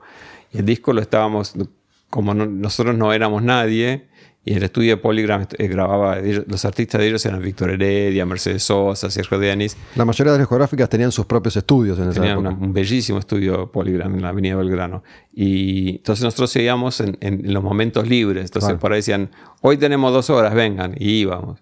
Y estuvimos seis meses grabando así, de, de puchitos de dos horas. Entonces tardó muchísimo en salir el disco. Fue un proceso muy, muy lento. Nosotros no teníamos manager y la discográfica nos dijo, bueno, usted tiene que tener un manager. Nosotros conocemos a, un- a un- a una persona que se llama Carlos Rodríguez Ares, que es el, el dueño de Michelangelo, que era, Michelangelo era ¿Restaurante? famoso eh, de- del De la farándula. restaurante del- de, de tango, ahí enfrente a lo que hoy en día es, eh, ¿cómo se llama? Eh, la trastienda. Eh, Todavía es un lugar de tango, no sé si se llama así todavía. Mm, Por ahí ya no se llama. Y, y lo conocimos y la verdad que Carlos tuvo la visión de contratarnos. Y después nos contrató a nosotros y al año siguiente tuvo la visión de contratar a Virus y de, y de, de ponerlo a Michel Peronel, que era el baterista de, de- de Riff, para producir el disco, lo cual le dio a Virus una, una impronta un poco más dura que fue clave en el éxito de Virus. Y después en un recital Ese nuestro... es agujero interior. Eh, claro. Eh, recrudece, no, no me acuerdo. Me parece que es agujero interior Ok. el, de, el de Michel, que es el Y- que el, el- el paso previo a la explosión total de virus, Sí. pero bueno, es el que tiene Pero eso fue, probador. eso fue Carlos Rodríguez. Pues yo me acuerdo, yo estaba todo el día con Carlos. Y Carlos me dijo, no, este- esta nueva banda Virus, y ahí los conocí, viste, una fiesta en la casa de Carlos, vienen los virus, ahí los conocí a los virus. Eh, y él me dijo, me acuerdo que Carlos me dijo, no, yo los voy a poner a, a, a Michel Peyronel, el, el baterista de Riff, a producir las virus. Y decía, no, ¿qué? ¿Qué? ¿Qué vas a hacer? Qué raro, pero nada que ver. pero conocías son una banda Michel, pop, no? obviamente lo conocía a Michel, sí, nos conocíamos todos. Eh, muy chiquito el mundo del, del rock. Pero Michel no, no respondía, al- a- no era papo Michel. No. Más allá de que tocara en riff, digo, sí, tenía, sí, tenía sí, otra- pero era como, bueno, o sea, no es un productor pop, qué sé yo. Eh, y la verdad que fue una, una, una visión que tuvo acá. Esa fue una. Por ahí me equivoco y fue una idea de Federico, pero yo creo que fue idea de Carlos, por lo menos él me la contó así. Eh, y después en un recital nuestro, el, el, Carlos estaba ayudando a desarmar los equipos. y se le apareció un muchacho rubio, que era Charlie Alberti, con un cassette y le dijo, nos gustaría que, que, que, que vos seas nuestro productor. Y así, y él tuvo, me acuerdo de todas las conversaciones que tuvo con Carlos sobre, él estaba fascinado con Soda y hubo un, había un club de tango que se llamaba Marabú, creo, era un sótano. Y ahí, no sé si Carlos o Jañán, no me acuerdo quién lo organizó, eh, armó un, un, ciclo ahí que eran los Twist, Soda y los helicópteros. Y Soda era el grupo soporte. que fue la primera vez que los vi tocar. Y me acuerdo que los demás helicópteros, y yo, yo me, me fui a, verlo, dije, bueno, a ver quién es, como, viste, porque los conocía. Alucinante. escuché un acorde y dije, bueno, se terminó. Se terminó todo, estos son los, son los nuevos Beatles argentinos. ¿Por Soda o por Virus? Sí, por Soda, por Soda. No, Virus ya era recontra famoso. O sea, pensaba que la, la primera camada fuimos Virus y nosotros. Y después, hasta, que, hasta que llegó los twists, hasta que llegó los twists pasó como un año y pico. Y hasta que llegó Soda pasaron como bueno, Maura dos no, o tres no años. labura en el primer disco de Soda. ¿Eh? Maura no labura con Virus en el primer disco. Creo que, que pa- que participa, ¿no? Y eran todas bandas de Carlos. Lo que, el problema que tenía Carlos Rodríguez Ares, que es un flor de persona y hace mil años que no lo veo, pero justo eh, como se están cumpliendo los 40 años de, de- de los helicópteros, de, de nuestro primer disco, estoy mandándome mensajes con él por Instagram, que yo nos vamos a ver pronto. Eh, él tenía un- un- una, gran visión de, productor y de merchandising y de colocar al artista y de vender una, idea del artista y, elegir los temas y, cómo debía ser la producción del disco. To- Todo eso lo tenía clarísimo. Lo que él no sabía era vender shows. Entonces lo que nos pasó a nosotros y lo que le pasó a las otras bandas y por eso se las robaron a todas sus bandas y lo- los otros productores como Hañan, Greenbank, no sé qué sé yo, Eran más productores de Kleiman, shows. ellos sabían vender shows. Entonces te encontrabas en una situación como los helicópteros que éramos recontra famosos y no tocábamos, no, teníamos shows, teníamos un show por semana. Y a Soda y a Virus les habrá pasado lo, mismo y, y se tuvieron que ir con otros productores. No por maldad con Carlos, simplemente porque, no sé, no, no- y, porque la venta de shows es un circuito recontra complicado que si no estás metido ahí no... Yo tengo el, recuerdo, bueno, de leer La Pelo, la revista Pelo, que fue una revista durante muchos años muy importante, y de escuchar la canción en la radio, que yo creo que era Radio del Plata, digo, tampoco había mucha radio que pasara. Radio del Plata, el programa 9pm con Lalo Lalo. Mir y Elizabeth Fernacci. Por eso, no, no sé si había otra radio que pasara música E- rock ese, argentina. ese era el programa, de 9 pm a 10 pm. Para escuchar la música nueva argentina tenías que escuchar ese, Ah, yo lo, ese lo- programa. lo escuchaba y, y me acuerdo, bueno, de las fotos de ustedes, el recuerdo que tengo es eh, la, la imagen de lo que era la New Wave de esa época con el traje, la corbatita finita, eh, que, que no sé si fue, digo, Virus al principio tenía también un poco esa imagen. Y Sí, era medio, pelito medio- corto y, y conciencia sobre qué es lo que tenés puesto. Fue medio de Knack, de Cars, Romantics, ¿no? Claro. Esa, esa cosa. Bueno, estaban los, los- los New, Romantics. Romantics. y estábamos, creo que la, la nueva argentina es- iba, iba Incluso Soda al principio tenía esa imagen. muy también. influenciada por los New Romantics, en, en- en- muy en particular. En nuestro caso, seguramente. Y, y, y- y- y- y esas bandas tipo Elvis Costello, ¿viste? Es el- era una copia de, de- de Specials también, que era con saquitos, con corbata, ¿no? Y más del ska. Claro, es- el, el look era el look de ellos, pero no, no con música ska. No el sonido. Pero bueno, sí tengo, tengo ese Pero recuerdo. fue muy, o sea, con mis conversaciones, o sea, lo nuestro fue totalmente pensado. Lo de Virus fue total, o sea, con mis conversaciones con Federico fue, no, vamos a hacer esto. Quiero hacer canciones cortas. A ver, voy a escribir una canción que sea corta, que sea bailable. A ver, Wadu Wadu, Plum, Radio Venus, Pum, los Twists Cleopatra. O sea, o sea era eh, no, no laboratorio ni diseñado, pero además fruto del hartazgo, fruto de, los años de, mierda que habíamos vivido bajo la dictadura, y no solo bajo la dictadura, sino sobre la opresión generacional en la Argentina, o sea, la violencia constante que había sobre la juventud en Argentina, ¿viste? De, la, gente mayor. ¿no? Yo te, decía esto que, era chico y no, no, tenía noción de lo que estaba pasando, pero sí lo sufría en el colegio para mí. El, aparato represivo para mí era el colegio. y recuerdo la furia y la, revolución que eso me generaba por, por, cómo te trataban. No, ser joven eras, un delincuente y eras, eras nadie y, no, se te escuchaba y, era una oportunidad para los maestros para, descargar su violencia. Claro. ¿Sabes que te contaba esto de, Carlos Rodríguez Ares? Porque fui, tiene, un local de, de cosas de Elvis. Él es fanático de Elvis, sí. Y en, el momento ese digo, este tipo tiene que haber sido millonario. No sé si millonario, pero tenía el dueño de Michelangelo, o su familia era la dueña, y tenía un buen pasar. Y, Porque uno fantasea, viste, perdón, con, la idea de, bueno, eh, los helicópteros en su mejor momento, virus, soda. no, yo creo que él se empobreció con nosotros. Se empobreció. Sí, con el rock él se empobreció, ah, ¿no? Él empezó. Otros ganaron con. No, claro. Y al no vender shows y no tenía. O sea, simplemente en Argentina no puedes vivir de las regalías del disco. Eh, uno, porque las compañías, bueno, por lo menos en aquella época no te pagaban, Sadaik no pagaba, era imposible.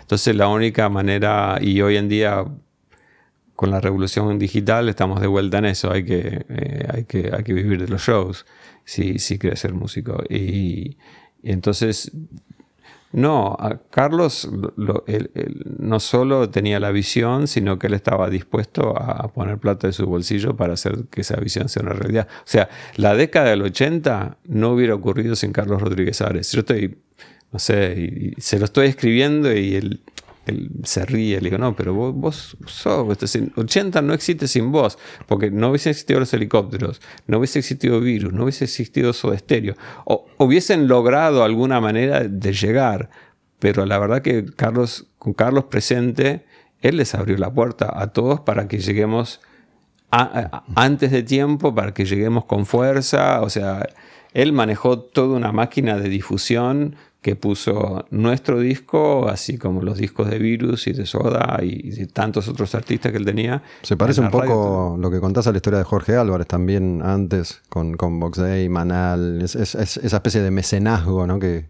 existía todavía en esa época, de, de, personas que con ciertas herramientas o accesos a determinados lugares apoyaban el arte de los jóvenes. Claro desde, desde un lugar eh, genuino, creo, más allá de que después existieran Además, hay, hay, una. Es, muy difícil para la, relación entre el músico y su discográfica y la, relación del músico con, su representante. Eh, la realidad es que Carlos Rodríguez Ares hay uno cada tanto, un Brian Epstein, o sea, alguien que, esté realmente al servicio del artista. La, realidad es que la mayoría de, los representantes están al servicio de sí mismos y lo ven al artista simplemente como una manera de conseguir drogas, conseguir mujeres o conseguir dinero. Eh, yo, me acuerdo cuando yo al final me hice un famoso músico de rock, había representantes que yo apenas cerré el cuarto venían corriendo y me dicen, tenés merca, tenés que tenés, tenés algo para darme. Y yo decía, pero no funcionaba al revés esto. el representante me da a mí. no, entonces, y, ibas a... Yo tuve peleas muy grandes con la discográfica, no, no me querían, no, nunca nos pagaron una regalía. Nunca, hasta el día de hoy, jamás. Nunca cobramos una regalía de, discográfica de radio. En algún momento nos han pagado el equivalente a 1.500 pesos. Pero, y, y hoy en día, si le llego a escribir a, a, la, discográfica que tiene los derechos de música Pepe, le digo, che, y como que caería mal, es como que, cae mal que... Universal, sería. Era, cae, mal, viste, que, el artista pretenda vivir de su trabajo, ¿no? Y, además se da una cosa de los productores y, los empresarios discográficos, si no son gente visionaria, inteligente y de buena onda, a veces tienen celo los artistas. Y a veces es comprensible, porque el tipo dice, bueno, yo laburé como un perro, hice que el disco, si no fuera por mí, este disco no sonaría en ninguna radio. Yo puse un montón de plata y el que se está llenando de fama y de dinero es otra persona y no yo.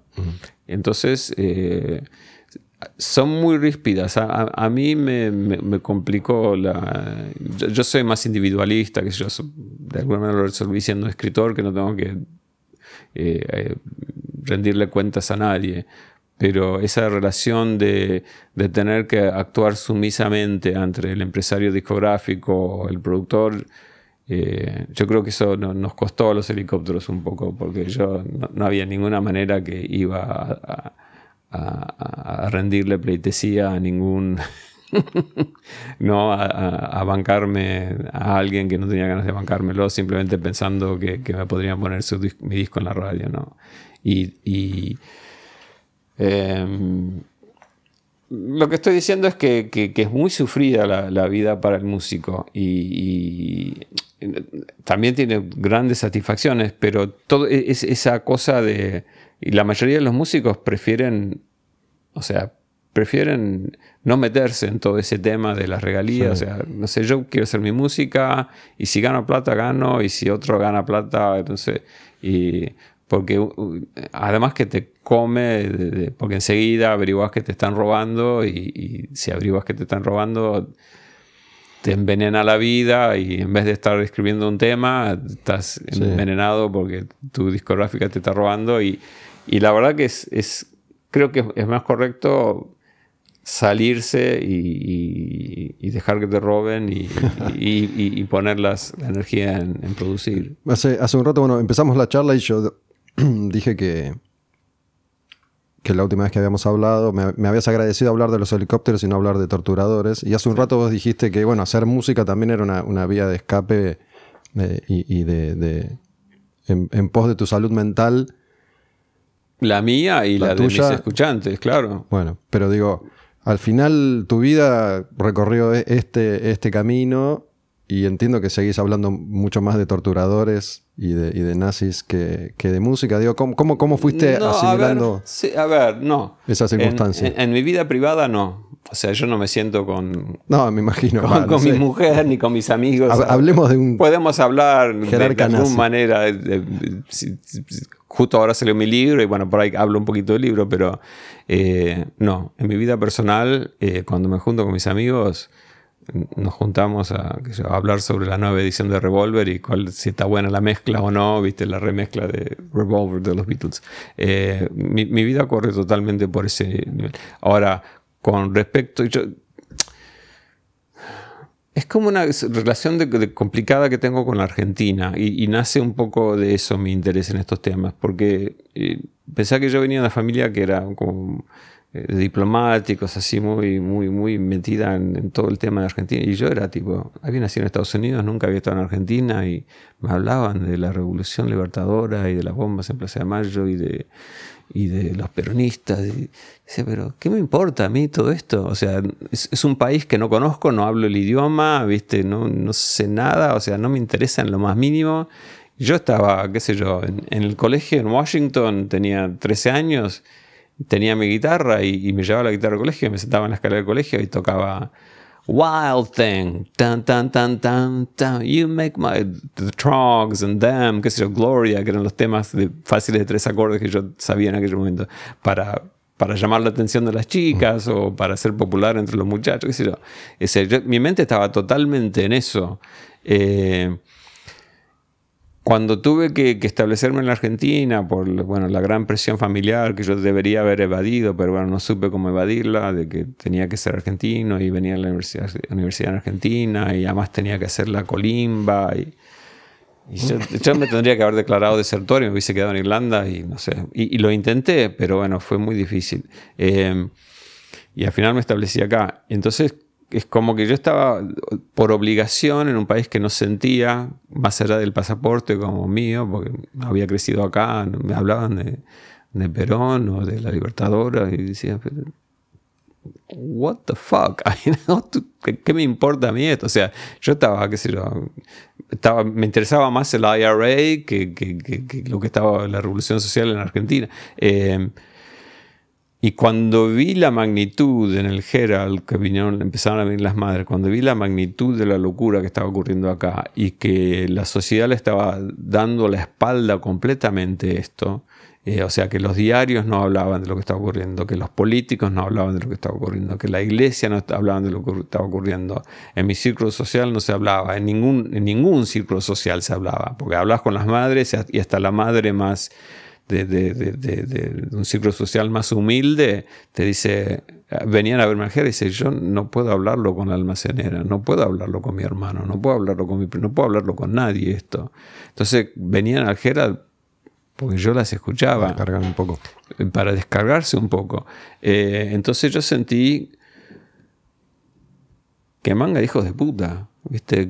O sea, el problema no son los malos, ¿viste? Los malos siempre te dicen qué es lo que van a hacer y lo hacen y de alguna manera se autodestruyen. Eh, el problema son los buenos. Eso lo publicaste hoy, ayer. Claro, sí, el problema no son los malos, el problema son los buenos. El problema no es los nazis, el problema es el gobierno suizo, el, la, iglesia católica, eh, y, el problema durante la dictadura no son los militares, son asesinos que van a hacer lo que... El problema es que la policía está al lado de ellos, el problema es que la iglesia está al lado de ellos. O sea, la gente que me tendría que defender, teóricamente en el universo racional, imaginario en el que vivimos, la policía, la iglesia, los políticos, no sé, tu club, la escuela, de, la escuela tu, club del barrio, son la gente buena y esos nada, nada. O sea, llegaban las madres y decían, tengo un hijo desaparecido, desde que desapareció mi hijo, mis amigas me dejaron de hablar no puedo ir a nada, no puedo, no puedo salir de mi casa porque nadie me habla, me hacen un vacío en todos lados porque tienen miedo de hablar conmigo. Entonces, de alguna manera, mi, mi trabajo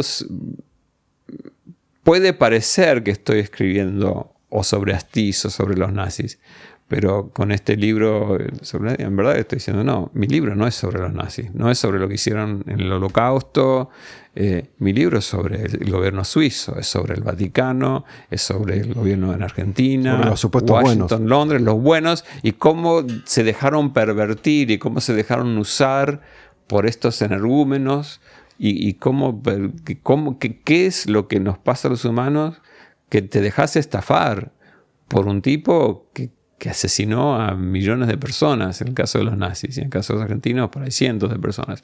Eh, entonces ese es, el... De alguna manera es como una indignación de, querer decir constantemente, el problema no es Videla.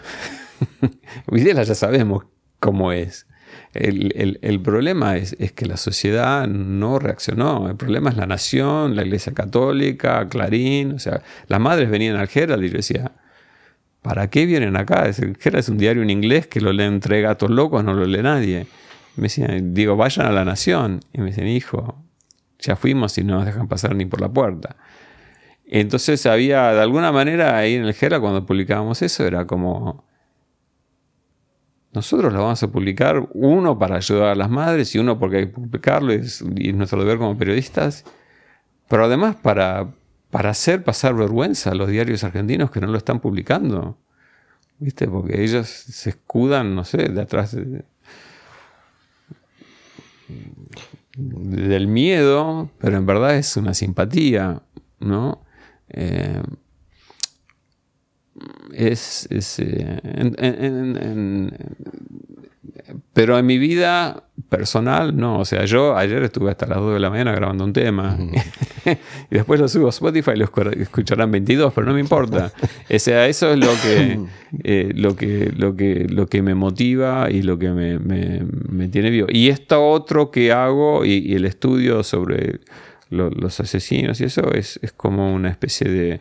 Bueno, tengo la capacidad para entenderlos, para entrar en su mente, para por lo menos yo creo que entiendo cómo es lo, cómo, cómo llegan a cometer los actos que cometen. Entonces, si tengo esa habilidad para eso y, me han dado este don, y yo tengo que usarlo. Porque puede ayudar a, gente. No sé, yo tengo esa idea de que, hay que ayudar a la gente. bueno, yo la verdad que me siento bastante identificado con, tu línea de pensamiento. De alguna forma intento hacer lo mismo desde acá y, y, decir esto, ¿no? Digo, está bien, siempre están los malos, pero hagámonos cargo de nosotros mismos, a ver cuál es nuestro rol en todo esto. Así que bueno, Muchísimas gracias, Suki, por, por venir. disfruté mucho la, charla. Y la última que te pregunto es si, en, todas tus aventuras por, el mundo tuviste la chance de, ver a, Zeppelin, a los Stones, a, todas esas bandas que para nosotros eran inaccesibles en, aquel momento. No, en aquel momento no. yo vivía en Irlanda, que era un país muy chiquitito y era como la, última isla, eh, viste, en la mitad de la no llegaba no llegaba nadie. Eh, veía bandas irlandesas, eh, a mí me gustaba mucho la música celta irlandesa, veía Planksty, viste esa, esa banda de, música, The Chieftains, viste bandas de, como de folclore irlandés. Eh, no, nunca vino. Sé que los Beatles tocaron, pero eso antes de que yo llegara a Irlanda. no, ¿En, Washington había tu.? No, bueno, yo en Washington tenía. En Washington me fui cuando tenía 14 años, era muy chiquito. O sea, yo si hubiese tenido tres años más, yo hubiese terminado en San Francisco. O sea, me hubiese escapado. O sea, yo cuando tenía 13 años y vivía en Washington con mi familia argentina, decía: Te, ibas al verano Yo me quiero ir de acá a San Francisco, ¿viste? Porque estaba el verano de Paz y Amor y estaba Sargento Pepper sonando en la radio. pero no, con mis 12, 13 años no me daba. Pero hubiese tenido 17, 18 y lo hubiese hecho. Entonces, somos esa generación que no llegamos a ser hippies. Y, pero somos un poco viejos para ser punks también, o sea, en el medio. Ok, un placer, Che, muchas gracias. No, gracias a vos, Gustavo, por esta oportunidad. Quemar un patrullero. La música como acto revolucionario.